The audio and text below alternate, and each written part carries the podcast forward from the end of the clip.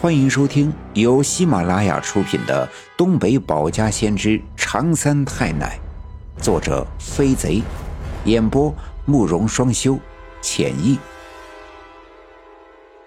第二百一十五章：当真人醒悟说假话，好色鬼遇上吸血妖。这白胜利好色，这是全村人都知道的事。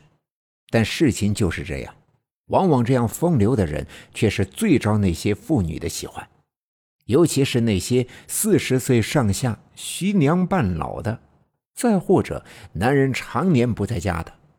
这俗话说“三十如狼，四十如虎”，这话可一点都不假。你就比如说上对东村的刘玉梅，为了个白胜利，神魂颠倒，自己的爷们儿在部队当兵，常年不在家。他只是让白胜利给瞧了一次病，便跟白胜利给勾搭上了。为了这事儿，白胜利还在我们家当着我们家人的面打了最先跟他好上的陈寡妇。要说这陈寡妇呀，也真是个命苦的人，从小是没爹没娘，是他一个本家的叔叔养大的。陈寡妇十六七岁的时候就出落成了一个俏媚的大姑娘。没想到这个本家的叔叔却看中了他，起了歹念，没人的时候就对他动手动脚。可那个年月，这事要是说出去，受害的女人比畜生男人还要丢人。就算政府给伸张了正义，但也要遭受人们的指指点点。结果，年轻的陈寡妇便趁着月黑风高，跟着村里的一个年轻的后生偷偷的私奔了。不知道跑了几十里的夜路，这才来到刘家镇。结果那晚风雨交加，他们就在村子最西面的那家门口避雨。那家住的是一个孤寡的老太太，见外面有人被浇的挺可怜，就让他们进屋来。听到他们的身世，就收留他们来当了干儿子、干闺女。原本寻思这是老天开眼，终于找到了好的归宿，可没想到。这好日子没到一年的时间，这个年轻的后生突然闹了一场疾病，没几天就死了。老太太心疼干儿子，也在悲痛中死去了。结果偌大的一个院子，就剩下了这个年轻的陈寡妇。人们都说，这陈寡妇的命硬，小时候克死爹娘，长大了又克死了丈夫，就连收留他的没血缘关系的干娘都被他给克死。于是，尽管当年的陈寡妇也就二十来岁，却一直没人敢给她介绍人家。就这样，她一直单身一个人过到现在。白胜利身上的病不轻，流脓流水的，但却这仍旧改变不了他这信口开河的本性。他唾沫横飞的跟我奶奶讲述他这病的来历。陈寡妇趁我喝多了，就把我整到他们家去了。我我也是酒劲上头，眼睛也睁不开，就倒在他们家的炕上，迷迷糊糊的睡着了。可睡到半夜，突然感觉到身上哇凉哇凉的，嗯，睁开眼睛一看，身上盘着一条大长虫，那长虫老长老粗了，可把我给吓坏了。本来我想喊，可是那家伙使劲的勒着我的身子，我怎么也喘不上气。再后来，我我就不省人事了。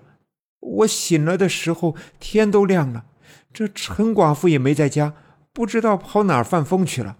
我的酒也醒了，就感觉到浑身上下每一个关节都疼，骨头跟碎了似的。我就赶紧跑回家去了。结果这一整天就觉得浑身上下冰凉冰凉的，一直感觉冷。炕烧得滚烫，被子盖了好几层也觉得冷。天一黑，身上就长了这个红印子。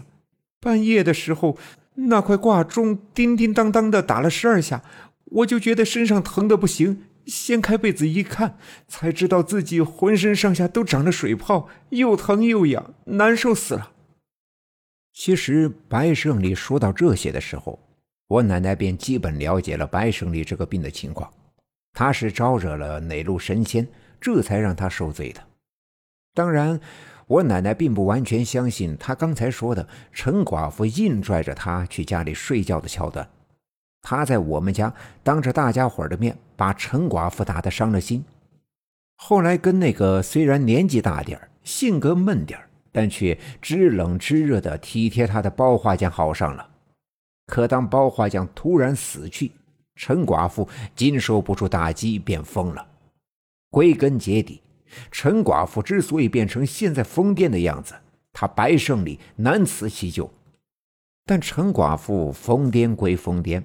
绝对不会上赶的把白胜利拽到自己家，肯定是这白胜利喝了点酒，想到陈寡妇家占人家的便宜。不过，既然他反复的提到这病是在陈寡妇家回来后得的，那肯定是和陈寡妇有关系。这样的病，什么偏方、什么药都没有，这解铃还须系铃人，必须知道这到底是得罪了哪路老仙，怎么得罪的。求到老仙的谅解才能管用。想到这儿，我奶奶看着白胜利问道：“胜利呀，你没说实话吧？不说实话，我可怎么帮你呢？”我奶奶的声音不大，语气舒缓，但白胜利的脸却一红一白，看来他十分的紧张。他低着头，眼珠来回的乱转，嘴里却仍旧嘴硬。没没有啊，六姑，真是没有啊！你看我白胜利虽然有时候有点犯浑，但我说的可是句句实话呀。我奶奶笑了，对白胜利说：“那可能是你那天晚上真的喝多了，很多事儿都记不清楚了。这样吧，你先回去，再好好想想。要是想起来那天到底发生什么事儿了，再来找我。”